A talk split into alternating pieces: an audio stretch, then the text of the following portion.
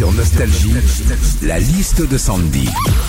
Alors Sandy, les recherches improbables sur Google, on sait que t'es vachement addict à ça, on y va. Et oui, et alors déjà l'année dernière, Philippe, à cause d'une vidéo virale sur les réseaux sociaux, il y a une recherche qui a explosé les compteurs, c'est pourquoi les tronçonneuses existent.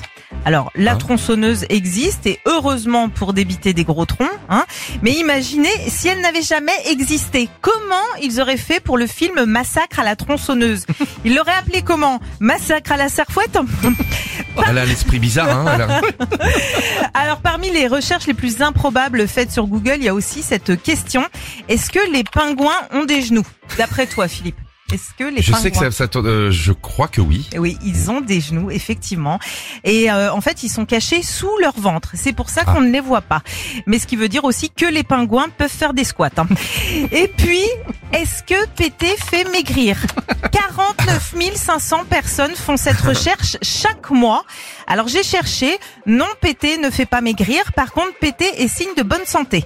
Autant dire que dans l'équipe, il y en a certains qui sont pas prêts d'aller voir un médecin. Retrouvez Philippe et Sandy, 6h-9h sur Nostalgie.